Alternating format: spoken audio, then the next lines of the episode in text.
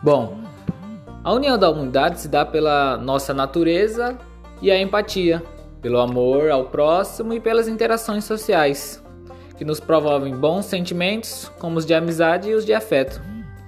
Diante das últimas décadas, tem se desenvolvido cada vez mais e mais um sentimento de intolerância pelos pequenos grupos causado pelas diferenças das religiões, pelas diferenças de cultura e pelas diferenças da cor da pele, que tem nos afastado dos nossos verdadeiros valores. Não há necessidade, porque somos seres todos iguais. Se for para parar para pensar ao todo como uma espécie, somos todos iguais e isso nos une. Não teria como vivermos separados. Necessitamos um do outro para o que fazemos e o que vamos fazer.